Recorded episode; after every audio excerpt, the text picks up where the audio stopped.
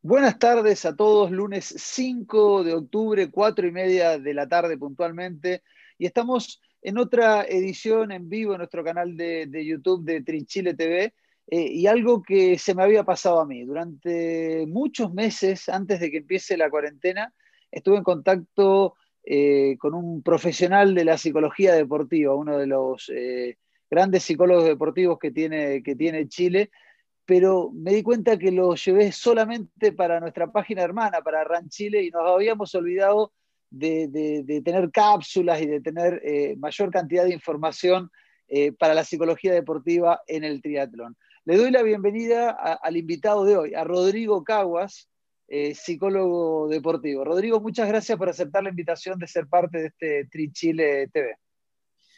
¿Qué tal? Eh, ¿Cómo estás, Pablo? Muchas gracias a ti por la invitación, realmente. Así que yo feliz de, estar para poder conversar. Así que gracias por la invitación. Mira, estamos en vivo en el canal de YouTube, así que a medida que vayan llegando consultas, las que sean, eh, yo con Rodrigo he estado con muchas charlas y además en muchas charlas de él responde preguntas, aunque no tengan que ver con el tema, así que sabe mucho de la psicología deportiva y nosotros que somos triatletas sabemos lo que significa el poder de la mente para completar una carrera como un medio Ironman o un Ironman. Partamos por eso. Muchas veces he escuchado, Rodrigo, eh, la importancia de la cabeza, inclusive deportistas y hasta entrenadores, como que el triatlón es, voy a decir números al azar, 20, 30, 40% cuerpo y el resto cabeza. Mm.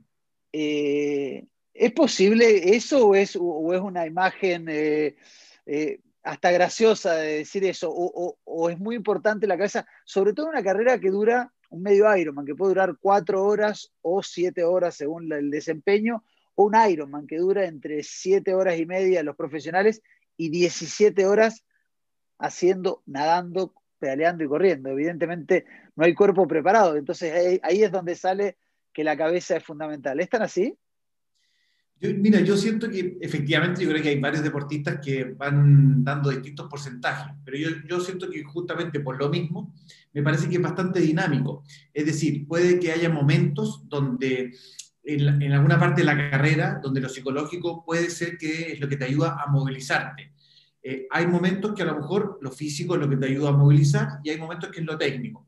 Yo siempre... Eh, trabajando con triatletas, por ejemplo, hay un tema que siempre complica a, muchos, que es el, inicio de la parte del agua, ¿no? Cuando se, tiran, están todos juntos, porque ahí se produce entre arañazos, golpes. Entonces, por ejemplo, eso, a mí me da la sensación que ese momento en particular, para muchos, para un porcentaje muy alto, es de cabeza.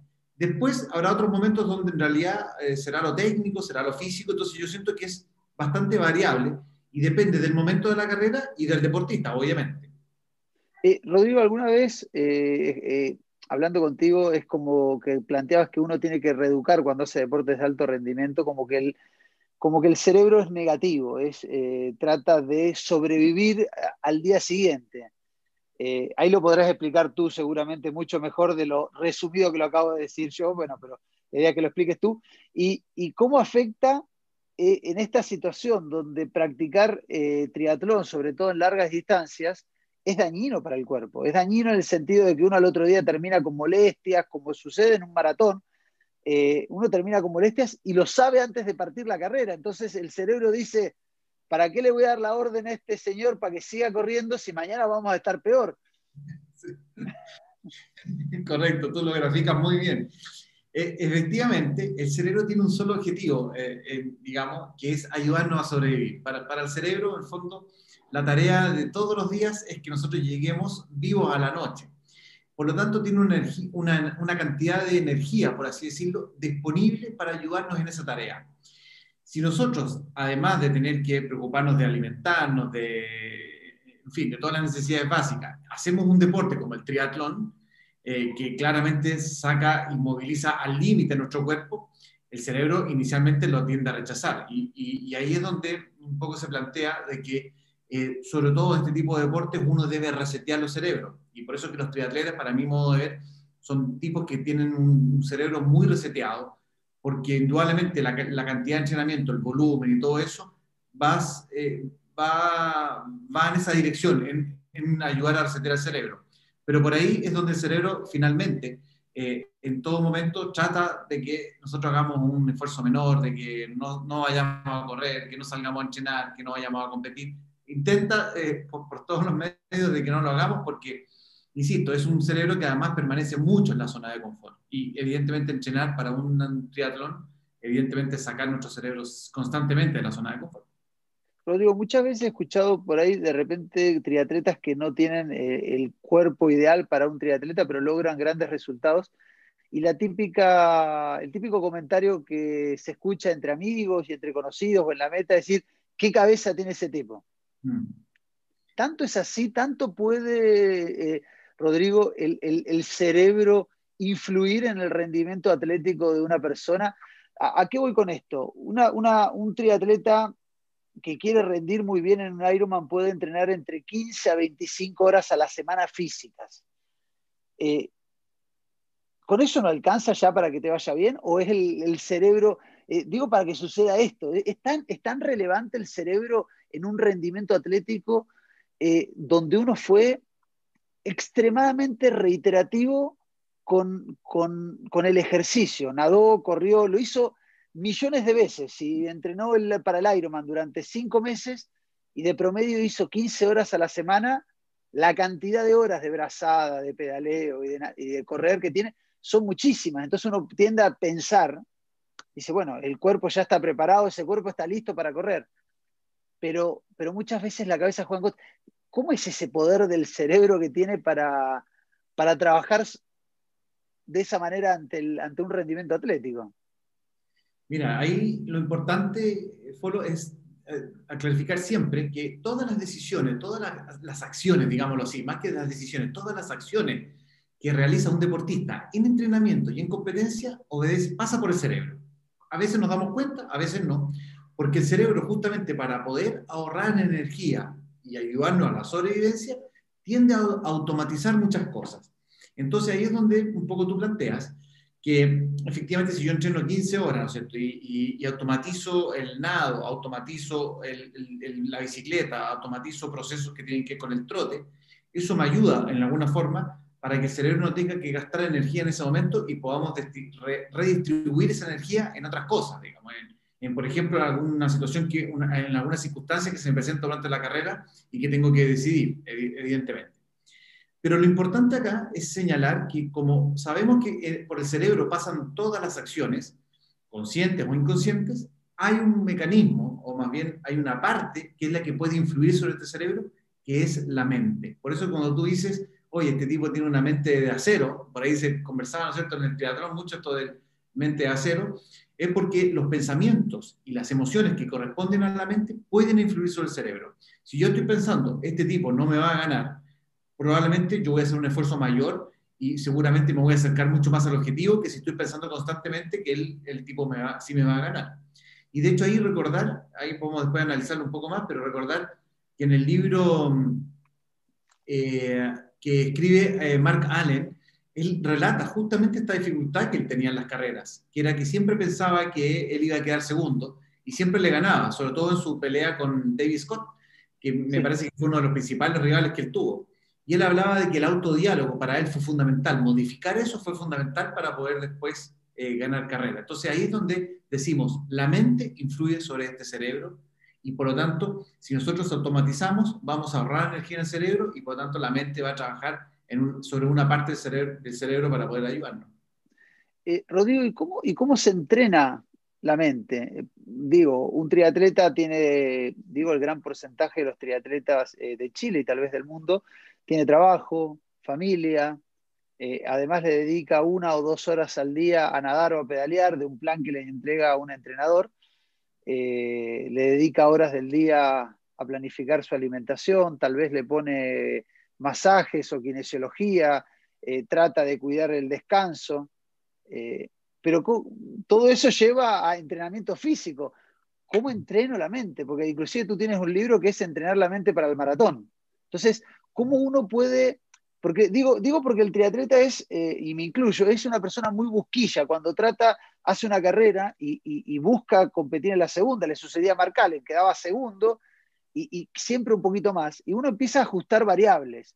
Puedo bajar dos kilitos, puedo entrenar una hora más si dejo de hacer esto, en vez de almorzar como un sándwich eh, caminando desde el club al otro, pero todo eso va a lo físico. ¿Cómo entreno la mente para, para afrontar sobre todo los difíciles momentos que tiene una carrera que puede durar más de 10 horas? Mira, hay, dos, dos, vías por las cuales tú puedes trabajar la mente. Una vía que es la indirecta, porque indudablemente cuando hablamos de que la mente puede influir sobre este cerebro y el cerebro, por lo tanto, acompañarnos en la carrera, no es sobre algo que no, no, hayamos entrenado primero en lo técnico, primero en lo físico y en lo que corresponda. O sea, es decir, el entrenamiento deportivo siempre va primero. Lo psicológico colabora de alguna forma para que lo deportivo se pueda potenciar. Pero si no está lo, lo deportivo, es muy difícil que la mente por sí sola pueda desarrollar eso. Entonces, aquí tenemos dos vías de trabajo. Una que sería la directa, que sería introducir técnicas psicológicas propiamente tal, por ejemplo, técnicas de visualización, por ejemplo, técnicas de, control de estrés, por ejemplo, técnicas de relajación, por ejemplo, técnicas de control del pensamiento, etc. Diversas técnicas que yo puedo ir trabajando y de hecho irlas utilizando en el entrenamiento para posteriormente eh, plasmarlas en la competencia. Y la segunda es a través del entrenamiento. Cuando yo, por ejemplo, logro eh, disminuir una décima, ¿no es cierto?, en el nado, o disminuir o aumentar mi kilometraje, etcétera, también, aunque parezca algo que es deportivo, estoy trabajando mi mente, porque por ejemplo estoy aumentando mi autoconfianza y probablemente disminuyendo mi ansiedad cuando me toca competir. Entonces yo mi mente la estoy trabajando en el fondo todos los días. De hecho, sabemos que hoy día nuestro cerebro cambia todos los días hasta el último día de nuestras vidas. Eso es algo muy interesante que pudo comprobar hace ya muchos años la neurociencia de que nuestro cerebro es sumamente plástico, tiene una neuroplasticidad muy alta y esto permite que nuestra, nuestra cabeza la podamos trabajar todos los días. Entonces, eh, evidentemente, eh, uno va trabajando en lo deportivo y eso va rebotando hacia lo mental, pero también yo puedo ir potenciando y apurando un poco el proceso de cambio en lo mental con técnicas psicológicas específicas. Siempre recordando, esto es importante, que máximo, máximo pueden ocupar los triatletas en un entrenamiento, en una competencia, un 2%. Y la gracia del entrenamiento mental es que ese 2% máximo que todos pueden ocupar, Bárbara Rivero, Marc Allen en su momento, cualquier triatleta, por citar alguno, ocupan el mismo 2%. La diferencia y, lo que marca tal vez la diferencia con respecto a unos de otros, o un triatleta de mayor fortaleza mental que otro, es que ese 2% lo utiliza al 100%. ¿Qué significa esto? Que evita que interferencias internas afecten su rendimiento, que hayan situaciones externas que afecten y algo que está muy de moda o que se va a poner muy de moda, digamos, es la gestión de las emociones. Eso también es fundamental porque sabemos que la gran mayoría de las decisiones que tomamos durante una carrera obedecen a las emociones. No lo habíamos hablado nunca en los programas, lo de emociones. Yo tenía consultas sobre otras cosas, pero me dejaste la pelota picando en el área chica. Uno cuando es papá, y muchos de los que están haciendo este programa son padres y por ahí cuando los chicos eran más hijos, más, más chiquititos, vieron la película esta, eh, creo que se llama Emocionalmente, que es como una niñita que tiene las emociones dentro de la cabeza. Intensamente. Eh, intensamente, ahí está, intensamente. Eh, y, que, y que un poco enseñan esta manera de, de lo, me imagino que debe ser algo parecido a lo que estás hablando. ¿Cómo, ¿Cómo se maneja, se pueden manejar las emociones, se pueden educar, se puede se pueden trabajar las emociones porque, pucha, las emociones son, no sé, uno recuerda decirle, no sé, hablar con, con la madre de mi hijo y decir, no, a mi hijo le agarraron esos cinco minutos, ¿qué quiere decir esos cinco minutos que no se le puede hablar? O aquella persona tiene, no, es que está en sus días. ¿Cómo, cómo se manejan las emociones? Porque las emociones muchas veces afloran, afloran y afectan eh, no solamente el rendimiento, sino el ánimo. Mira, varias cosas interesantes que, hay que acotar. Lo primero es que ya hoy día no hablamos ni de emociones negativas ni de emociones positivas. Hablamos de emociones placenteras o displacenteras. Eso como primer concepto. Segundo, hoy día las emociones ya no se controlan porque el control significa reducir a cero. Y, es imposible para nuestro cerebro tener una emoción en cero. Lo que se habla hoy día y lo que asertivamente es correcta desde el punto de vista mental es gestionar las emociones. ¿Qué implica eso? Bajar la intensidad para que en definitiva, si estás con mucha euforia o estás con mucha frustración, le baje la intensidad a eso para que eso no determine o no te afecte en tu entrenamiento o tu competencia. Porque Aquí estamos hablando, eh, eh, Rodrigo, estamos hablando del rendimiento atlético. Exacto. O sea, si una persona está muy enamorada o, enojada y quiere expresarlo en su día a día, es otro tema. Aquí estamos hablando de lo exclusivamente deportivo, ¿no es cierto? Ahora, pero perfectamente se puede aplicar. Cuando tú, por ejemplo, estás muy eufórico porque algo, eh, te dieron una muy buena noticia que estaba esperando hace mucho tiempo, estás muy eufórico, eso igual puede afectar una decisión. Lo que pasa es que pasa más inadvertido porque tu felicidad es tan grande y tu positivismo hace que como que es como cuando uno dice a veces los, los triunfos enmascaran eh, algunas situaciones, bueno, pero lo importante es gestionar, es gestionar, es bajar la intensidad en una carrera, por ejemplo, tu frustración no se puede reducir a cero, pero sí tú puedes gestionarla para reducirla.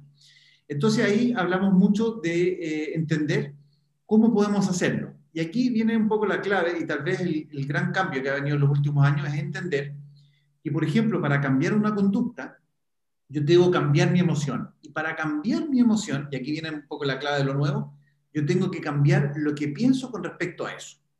Si yo, por ejemplo, siempre pienso, eh, voy a competir a Pucón, y siempre digo, mira, en esa vuelta que hay larga para atrás, la, la península, no sé, siempre yo me canso ahí, probablemente te vas a seguir cansando. Y eso te va a generar frustración.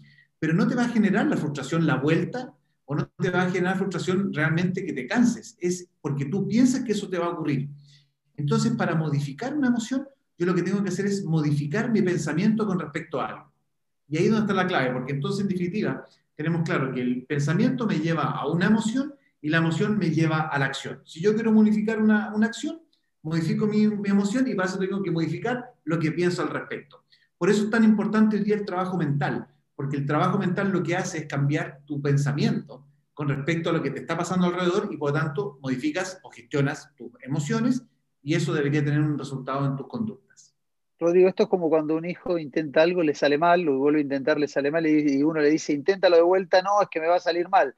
Lo que hay que tratar es no estar predispuesto a, a, eso, a eso negativo. Bueno, pero acá citabas una emoción que de alguna manera es la frustración o pero ¿qué sucede cuando es al revés? Eh, cuando es eh, euforia. También la euforia te puede llegar a jugar una mala pasada. Yo recuerdo un caso, mi primer eh, Pucón, cuando corrí mi primer Pucón, recuerdo que nadé yo siempre generalmente nado al lado de mi socio por una cuestión de que los dos nadamos iguales. Y en Pucón antiguamente eran dos vueltas en un cuadrado. Doy la primera vuelta y a, y a los 200 metros me doy cuenta que tengo al lado a Cristian Bustos y el otro lado a Ricardo Cumplido. Y dimos la vuelta completa. Cristian Busto llega a la playa, que en aquella época había que correr 200 metros, y él se lanzó a correr eh, como loco esos 200 metros para meterse al agua. Y yo me la, imagínate, todo el mundo le gritaba a Cristian Busto, porque era su, última carrera, así lo había anunciado, entonces todo el mundo le gritaba. Y ahí mi la euforia me jugó en contra, porque salí corriendo atrás de él como si yo compitiera con él. Yo solo nadaba bien. Cuando me caía al agua, cuando llegué al agua me caí. Eso que Ricardo al lado me dijo, Folo, contrólate, le gritan a Cristiano, te gritan a ti. Digo, la euforia también te puede jugar una mala pasada en una carrera.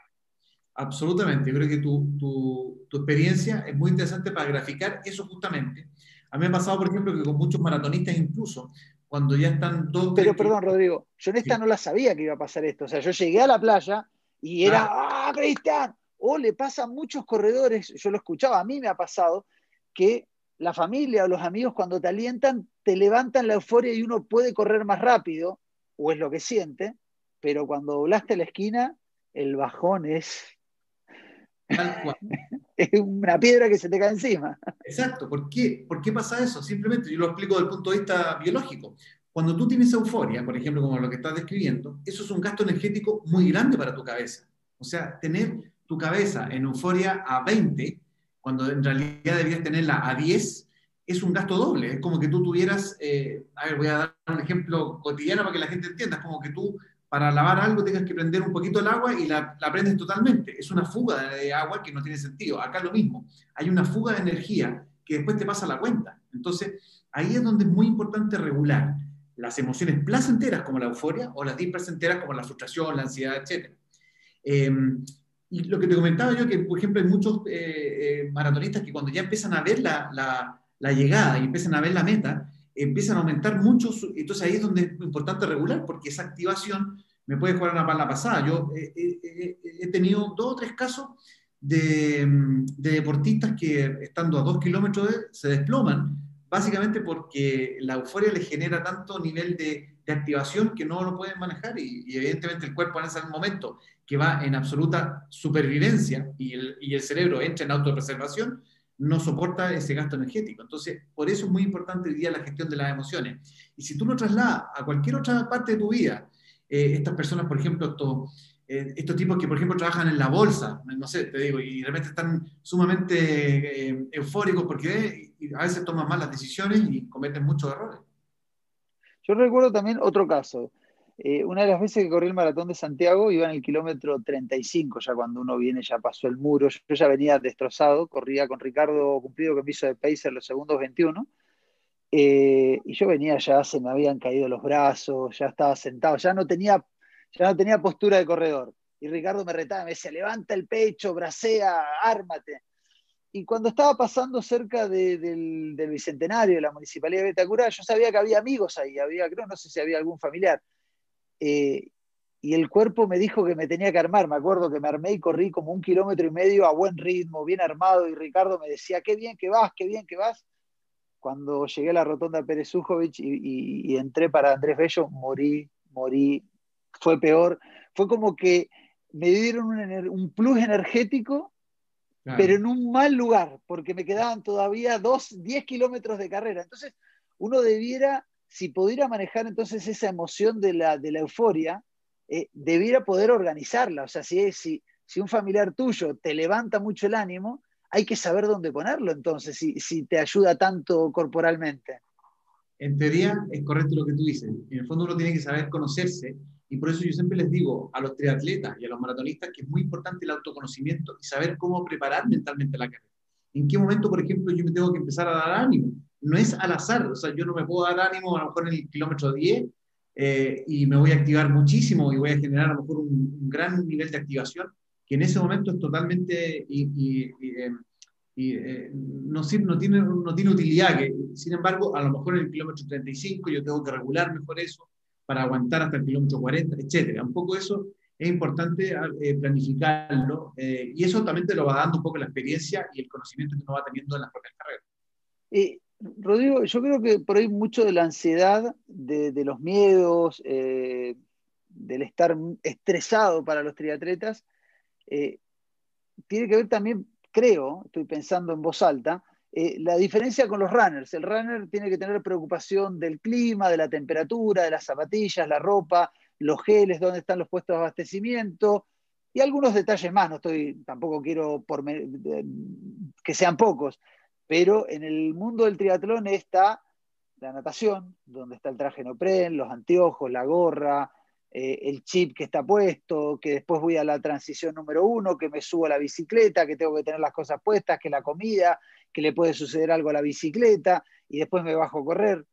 Eh, ¿Cómo puede hacer el, triatleta para poder eh, manejar esas, esas, emociones que son en base al deporte que hacemos, que tiene muchas variables. Yo he conversado muchas veces con, con, triatletas, y no quiero ya la tercera vez que nombro a Ricardo Cumplido, que Ricardo dice que un Ironman o un triatlón largo es como la vida, donde uno tiene que ir, eh, te van a suceder un montón de cosas, una carrera más corta te sucede menos, pero una carrera larga te puede suceder perder los lentes, se te puede romper el traje, pinchar dos veces, romper la bicicleta. Entonces, ¿cómo uno hace para trabajar las emociones cuando son tantas variables? Eh, ¿Cómo hace uno para no estresarse ante, ante semejante crisol de cosas? Tal vez los, triatletas que tienen más experiencia los pueden, pero ¿cómo hace alguien que está iniciando en el triatlón? Se le presenta todo esto y dice, wow, ¿qué hago? Bueno, ahí es muy importante señalar primero que todo que cuando se presentan una serie de estímulos de los cuales yo tengo la sensación o pienso que no tengo las habilidades para poder solventarlas, eso técnicamente es lo que se produce con el estrés. Cuando yo tengo una demanda, ¿no es cierto? Voy corriendo y siento que no tengo energía, o me meto al agua y me pasa algo, o algo pasó con el traje, o algo pasó con la bicicleta, y entiendo que esa demanda no la puedo resolver, eso me genera estrés. Es cuando yo hay una demanda que yo no, no tengo la, la, la creencia de que puedo solventarla positivamente. Y ahí cuando efectivamente sucede que no la puedo solventar, se produce lo que se llama técnicamente el distrés, que es un estrés negativo. Pero sin embargo, cuando a partir de eso yo genero un pensamiento y, elaboro una respuesta y esa respuesta me produce algo positivo, como muchas veces hemos visto que a lo mejor en un Ironman eh, o en una, carrera de triatlón eh, pasan circunstancias y yo digo, mira, a partir de esto tomé esta decisión y fue muy bueno, eso se llama eustrés, que es el estrés positivo. Pero lo importante tener claro es que el estrés se produce de la siguiente manera. Yo tengo como una especie de radar en mi cabeza.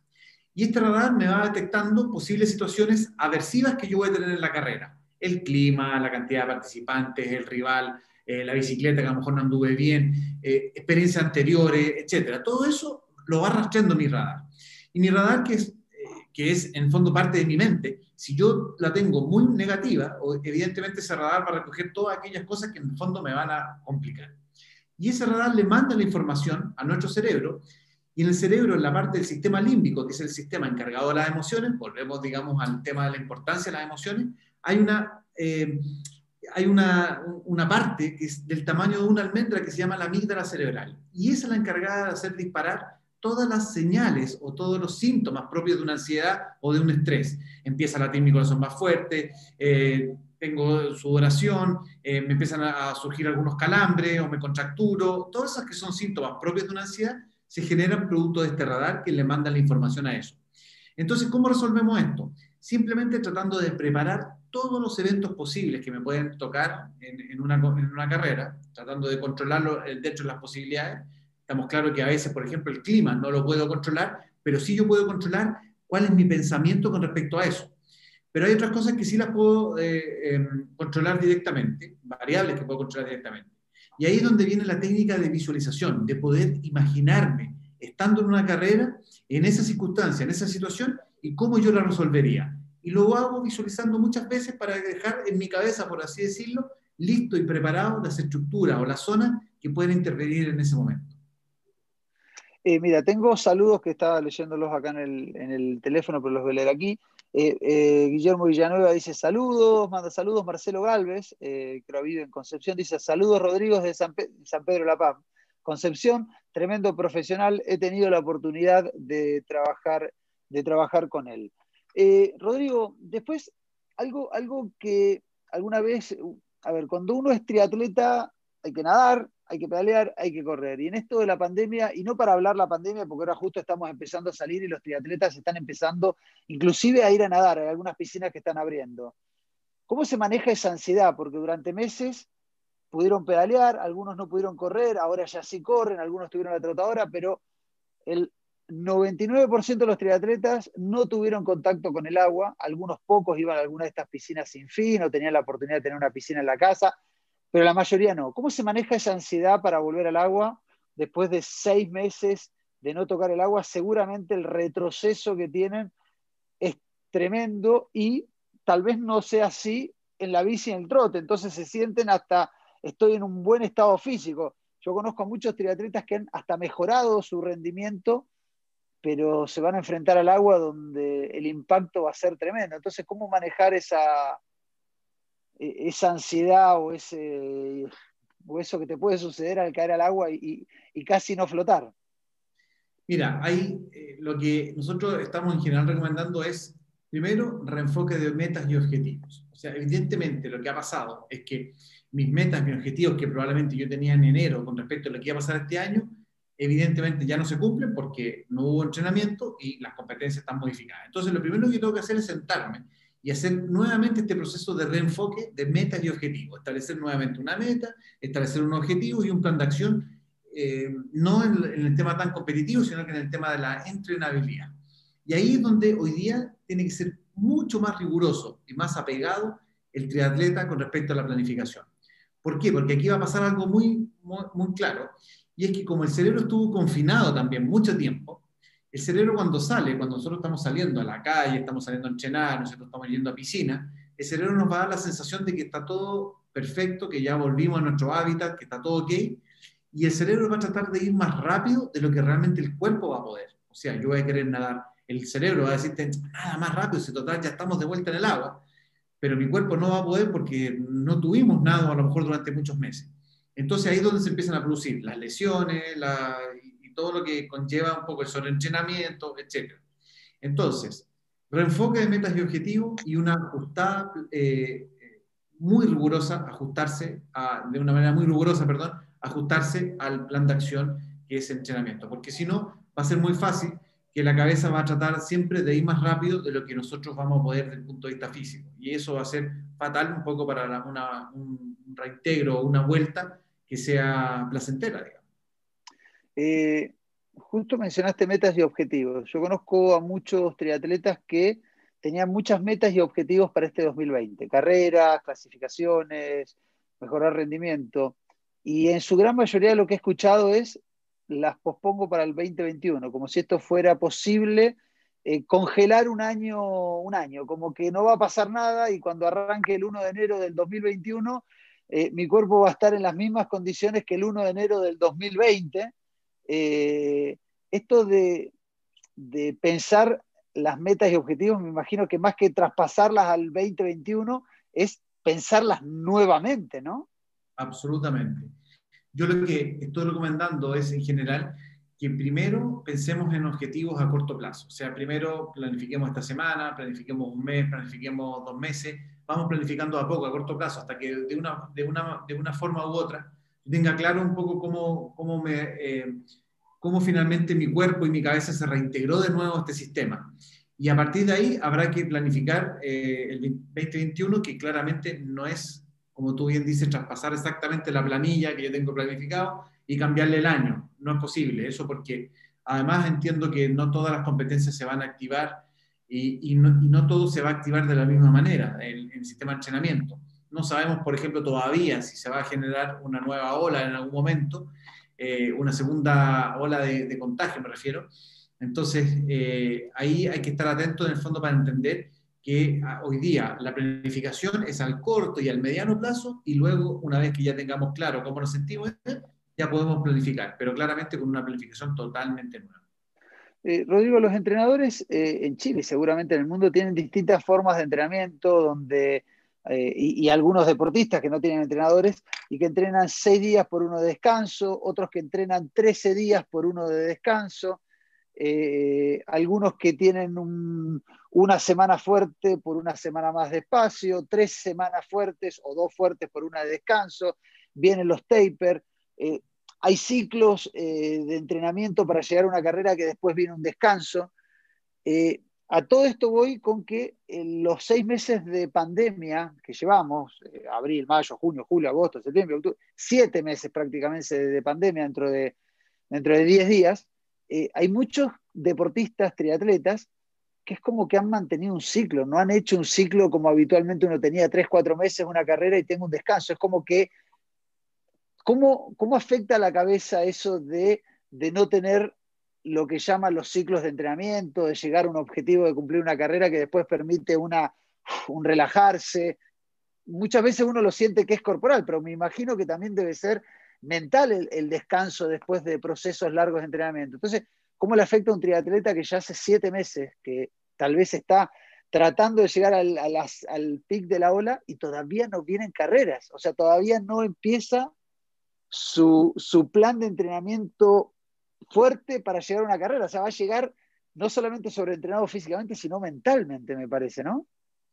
Bueno, ahí es donde va a ser muy importante también el, comprender cognitiva y emocionalmente esto que está pasando, porque si yo tengo la idea falsa, ¿no de que no, vamos a entrenar y, y, se van a abrir las competencias luego y a lo mejor en diciembre ya vamos a estar compitiendo y va a ser todo normal, es engañar de alguna forma al cerebro. Y ahí es muy importante porque el cerebro biológicamente no distingue entre la realidad y ficción. Si yo pienso realmente que todo va a volver a ser igual en diciembre, y bien sabemos que no va a ser así, mi cerebro va a tender a creerlo y la frustración va a ser alta.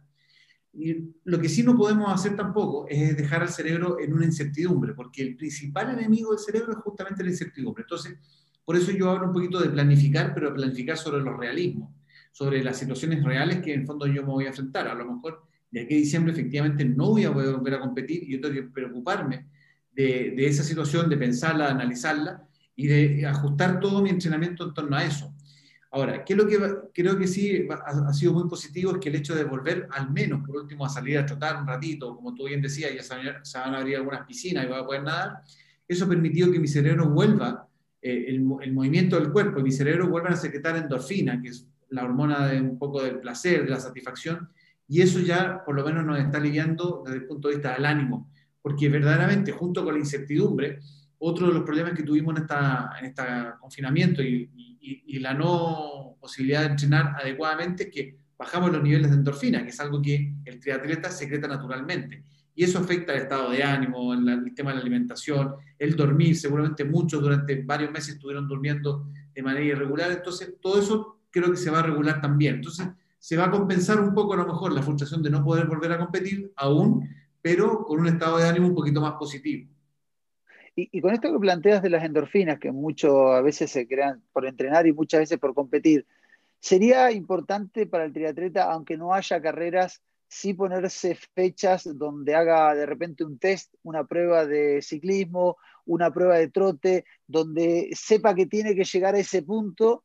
Si hubiera la carrera, corre la carrera, pero si no la corre, hacer una especie de carrera, por más de que esté solo, hacerla solo para, para tener esos ciclos, ¿es importante o no es necesario? Digo para la mente, no para el cuerpo, para ahí lo tendrán que manejar los entrenadores, pero digo para la mente. Sí, absolutamente, porque yo siento que muchos de los corredores que compiten en triatlón, que no son muchas veces corredores que están eh, dedicados 100%, eh, la adrenalina de la competencia ya, ya la tienen, la, la, necesitan. Esto es como, siempre hemos visto como una especie de droga, ¿no? Eh, cuando uno eh, compite, de alguna forma se secretan un montón de sustancias que solo se secretan en el, en el contexto de una competición.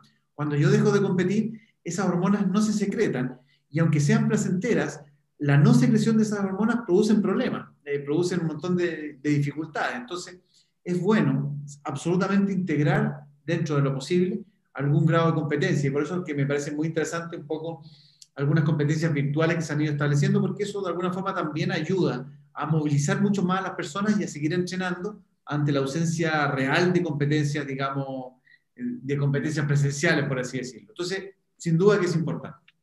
Mira, antes de seguir, tengo que agradecer eh, a las marcas que hacen posible este, este programa, Volkswagen apoyando al triatlón aún en, en momentos difíciles, a Vida Cámara, la compañía de seguros colectivos especialista en salud y vida, pertenece a la Cámara Chilena de la Construcción, una compañía digital simple y sostenible, cotiza tu seguro con Vida Cámara, la única aseguradora llena de buenas noticias, vidacámara.cl, Amerrel, una marca vinculada al deporte outdoor que apoya carreras, deportistas, clubes, eh, a Gatorade, hidratador de los deportistas desde siempre, y a BCI con su sistema innovador de pagos sin contacto en esta época de distanciamiento social, Google Pay, las tarjetas contactless y Garmin Pay, este dispositivo que tienen con Garmin que uno puede poner la tarjeta dentro del reloj para poder pagar con el, con el reloj. Eh, Rodrigo, yendo a lo práctico, esto nunca te lo he preguntado. En el caso del, del, triatlón, que es un deporte individual, por más de que uno pueda hacer entrenamientos en grupo, que las carreras haya mucha gente, es un deporte individual. ¿Cómo se hace el coaching? ¿Se dice coaching psicológico con un psicólogo deportivo o se dice terapia? No, se dice coaching psicológico. La, terapia, en el fondo, se realiza, lo realizan los psicólogos que son de ámbitos no deportivos, eh, cuando uno va, que tiene depresión o otras cosas. Esto es coaching psicológico, claramente. Y, el coaching psicológico, en el caso del triatlón, se realiza, tú, tú o un psicólogo deportivo tiene que ir a un club, eh, eh, hacerlo con el entrenador, hacerlo individualmente. ¿Cuál es el procedimiento? Digo, porque por ahí muchos triatletas están diciendo, pucha, es verdad, yo no estoy pensando en esto de las emociones. Bueno, pero ¿cómo hago para eh, trabajar mis emociones si mis emociones son esto y esto y lo otro? O sea, cada cuerpo y cada mente es totalmente diferente y, tú lo que, lo que explicaste son ciertos parámetros, pero, pero no a todos le da. Entonces, ¿cómo se trabaja este coaching psicológico? ¿En grupo? ¿Se trabaja en un equipo? ¿Se trabaja individualmente? ¿Tengo que ir? ¿Tú vas? ¿Cómo es en el caso tuyo puntualmente? Mira, hay distintas modalidades. En el fondo, efectivamente, puede pasar que hay un deportista que me consulta y, evidentemente hay un trabajo mucho más individual. También me ha pasado, como, como, como lo he realizado efectivamente, que a veces eh, han sido procesos grupales. Por ejemplo, en, el, en, en, la rama de triatlón de la católica lo hacíamos de forma grupal, o sea, tomábamos a varios deportistas que obviamente buscaban un objetivo en común entre ellos y se hacía un coaching para ellos, o sea, se trataba de separar de acuerdo un poco a las características. Entonces, el y, y por supuesto que en muchas ocasiones es muy interesante incorporar también al entrenador en esto, porque hay mucha información deportiva que es valiosa. Evidentemente, hay deportes donde por ejemplo, este coaching puede ser mucho más eh, en terreno, o sea, hacer un entrenamiento que se denomina entrenamiento mental propiamente tal.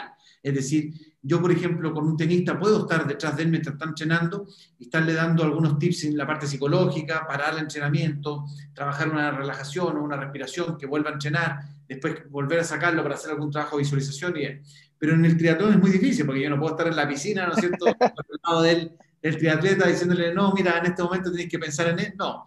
Y, y obviamente menos en, en, corriendo, a lo mejor podría ser corriendo en bicicleta, pero, pero es más difícil técnicamente. Entonces, Ahí el coaching se realiza eh, o antes de un entrenamiento o después de un entrenamiento. Y lo ideal es lo más cercano a eso para que justamente uno pueda verificar cosas importantes que hayan ocurrido en ese entrenamiento. Y ahí uno entrega también mucho trabajo que tiene que hacer de manera autónoma al deportista. O sea, uno le entrega tareas de trabajar visualización o aplicar ciertas técnicas, etcétera, eh, ya sea en la noche o en la mañana antes de entrenar, etcétera. Entonces también hay trabajos que se van haciendo de manera en conjunta con el deportista, otros se van haciendo de manera, lo van, lo van haciendo los deportistas de manera autónoma y otros se realizan de alguna forma grupal también en el contexto de eso. Y, pero la fórmula más ideal dentro de las posibilidades es que uno esté ahí in situ, mientras el deportista está entrenando, uno también apoyar el trabajo desde lo psicológico.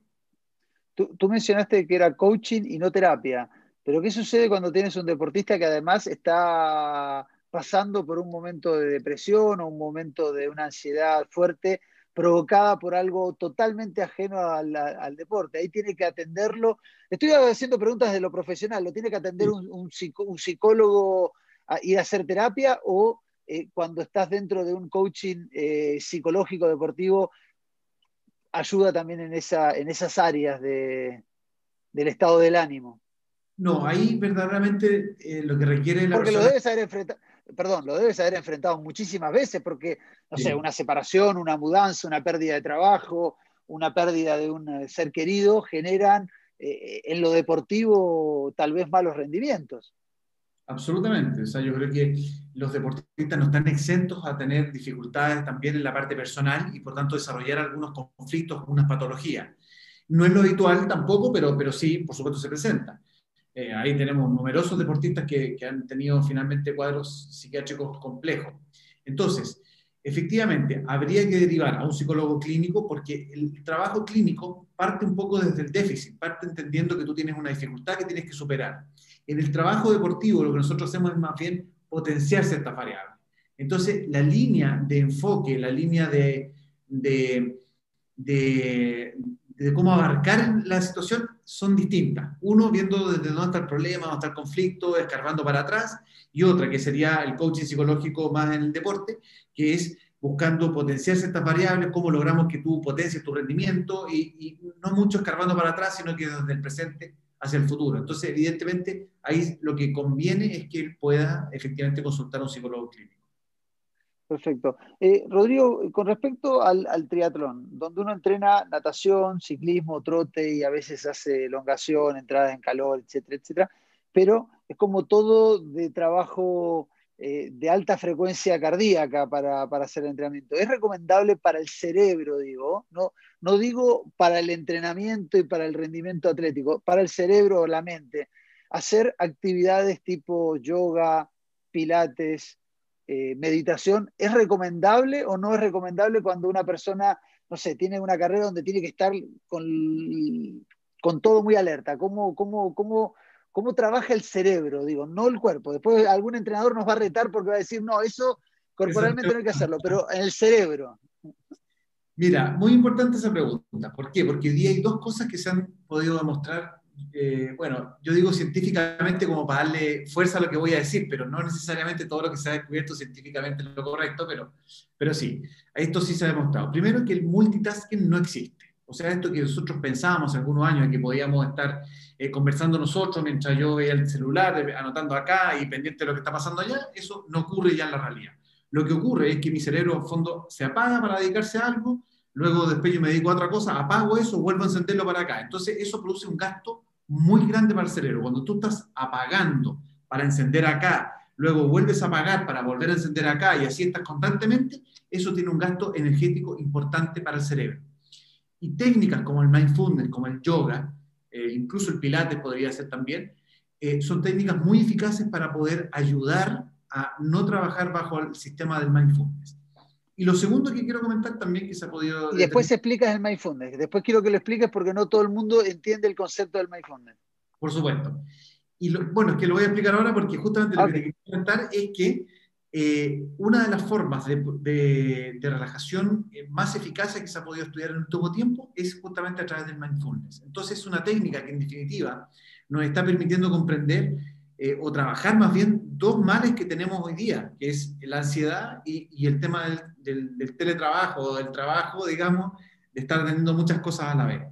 Entonces, el mindfulness es una técnica que lo que hace en fondo es tratar de que tú vayas focalizándote en una cosa a la vez. Es esto de tener como conciencia plena. Es, como que tú puedas conectarte efectivamente con lo que quieres conectarte y no de alguna forma ser avasallado por los estímulos externos. En el fondo tú vas educando a tu cabeza o te vas educando a ti mismo para que en el fondo tu foco siempre esté en el presente y en aquello que realmente lo necesitas y no en las cosas que van, van ingresando.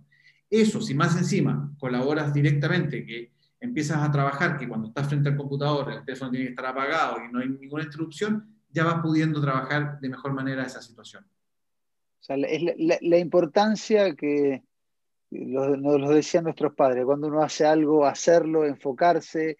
Eh, uno evidentemente lo que tú decías, el multitasking, por ahí uno puede estar haciendo dos, tres cosas a la vez, pero no quiere decir que vas a hacer las dos o tres cosas a la vez bien, pero, o tal vez las hagas bien, pero el, el desgaste mental es altísimo. Eso, eso, eso es lo que termina afectando el cuerpo, entonces. Absolutamente, porque ahí es donde, insisto un poco en el mismo, el mismo ejemplo anterior, hay una fuga de energía que finalmente te va impidiendo que tú puedas desarrollarte bien en, en cada una de las tareas o ser más productivo finalmente. Eh, una de las últimas preguntas para ir terminando. Antes quiero decir, Milton Chávez manda saludos desde el canal de YouTube, dice saludos desde Valdivia, Rodrigo.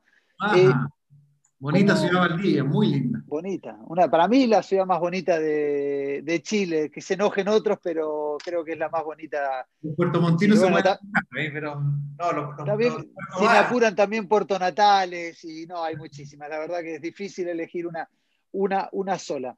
Eh, una última pregunta, Rodrigo. Eh, se van a venir carreras en algún momento y probablemente se vengan eh, rendimientos no tan esperados después de un año de parate tengo un contraluz tuyo, Rodrigo, o, o te estás iluminando, estás llegando, te van a abducir o algo. Son las neuronas que se están iluminando a partir de la luz. Vamos a regular un poquito ahí. Sí, probablemente, Rodrigo, después de un año de parate, eh, los rendimientos no sean los, eh, los que uno planificó.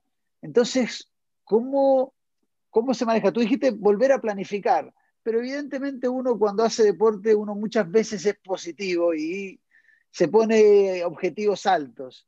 En este momento es lógico, es bueno ponerse un objetivo alto o lo más lógico es ponerse objetivos alcanzables para poder darle al cerebro cierta satisfacción y, no frustración. Digo a futuro, cuando vuelva a las carreras. Sí, nosotros siempre vamos a, inculcar que los objetivos tienen que seguir una regla, que es muy buena, que está dada desde el coaching, que se llama regla SMART, que significa que es eh, una regla, eh, que, que, cada letra implica una característica, que los objetivos, por ejemplo, sean específicos, que sean medibles, que sean alcanzables, que sean relevantes y que tengan un límite de tiempo. Ahí están las cinco características de esta regla SMART. Cada letra corresponde a una característica. Por lo tanto, no solo ahora, sino que siempre los objetivos tienen que ser absolutamente eh, realistas eh, y alcanzables. En ningún caso que sean muy difíciles de lograr, porque eso, eh, volvemos un poco a la idea, eso siempre va a estar generando una energía por tratar de alcanzar y probablemente a lo mejor no lo alcances en, el plazo que tú lo tienes pensado, y eso genera frustración y finalmente ese 2% que tú tienes disponible para esto se va a, estar, va a estar disponible para esto.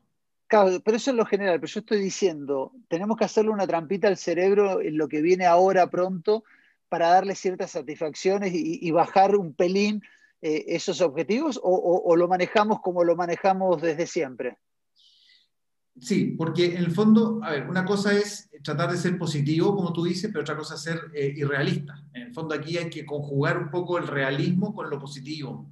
Es decir, si yo sé que verdaderamente, producto que no estuve entrenando tanto tiempo, para mí es difícil lograr ciertos objetivos, yo tengo que bajar esa, esa situación. O sea, no, no, no son más, más importantes los objetivos de lo que yo puedo hacer. Los objetivos, en definitiva, yo los voy construyendo en la medida en que yo voy entendiendo que cuáles son las cosas que yo puedo ir haciendo y lo que mi cuerpo me va permitiendo hacer. Entonces, es justamente al revés, digamos. No, no es eh, los objetivos por sobre lo que yo tengo que hacer, sino que es lo que yo tengo que hacer, a eso yo le pongo un nombre que son estos objetivos. Entonces, ahí es donde está el concepto de positivismo, pero realista. Rodrigo, eh, la verdad, seguiría hablando contigo horas y horas y juro que no tengo, mira, no hay preguntas en el papel, está en blanco, se me van ocurriendo a medida que vamos hablando y contigo eh, es un placer conversar porque cada tema desemboca en otro, en otro, en otro pero quiero dejar eh, Rodrigo Caguas para otros Trichile TV cuando vuelvan un poquito las competencias y conversar un poquito más. Yo quiero agradecerte que siempre estás disponible, tanto para Ranchile, para Trichile, has escrito muchos artículos. Eh, agradecerte eh, las ganas y, la motivación y, cómo, y cómo ayudas desinteresadamente a, triatletas y a corredores a través de nuestra página. Así que muchas gracias por aceptar ser parte de este Trichile TV. Al contrario, muy agradecido por la invitación. Yo, parte de un poco de lo que hago también es, esto divulgar. A mí me gusta mucho esto de transmitir un poco todo lo que va pasando, lo que va saliendo, lo que se va investigando, porque con eso vamos a ayudar a muchos deportistas. Así que yo encantado de también participar en, futuras conversaciones con Chile cuando ya comiencen las competencias. Así que muchas gracias a ti por la invitación. Acá Guillermo Villanueva dice muy útil la conversación, gracias. Lo mismo digo, Rodrigo, muchísimas gracias y a todos los que estuvieron presentes en este Trichile TV, Rodrigo Caguas, psicólogo deportivo, si pueden, ¿cómo te pueden contactar, Rodrigo, aquellos que están interesados? Muy fácil, a través de mis redes sociales. Yo tengo, bueno, eh, Facebook, Twitter e Instagram, es arroba Rodrigo Caguas. Esa es la forma más, más directa y más fácil de... Y ahí además los invito a que puedan contactarse porque tengo en general, siempre voy emitiendo algunos análisis, algunos tips, algunas cosas, así que bienvenido para los que quieran integrarse y saber un poco más de todo esto.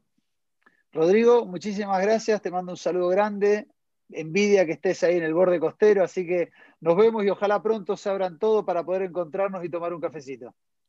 Ni un problema, un abrazo grande para ti, Folo, gracias por la invitación.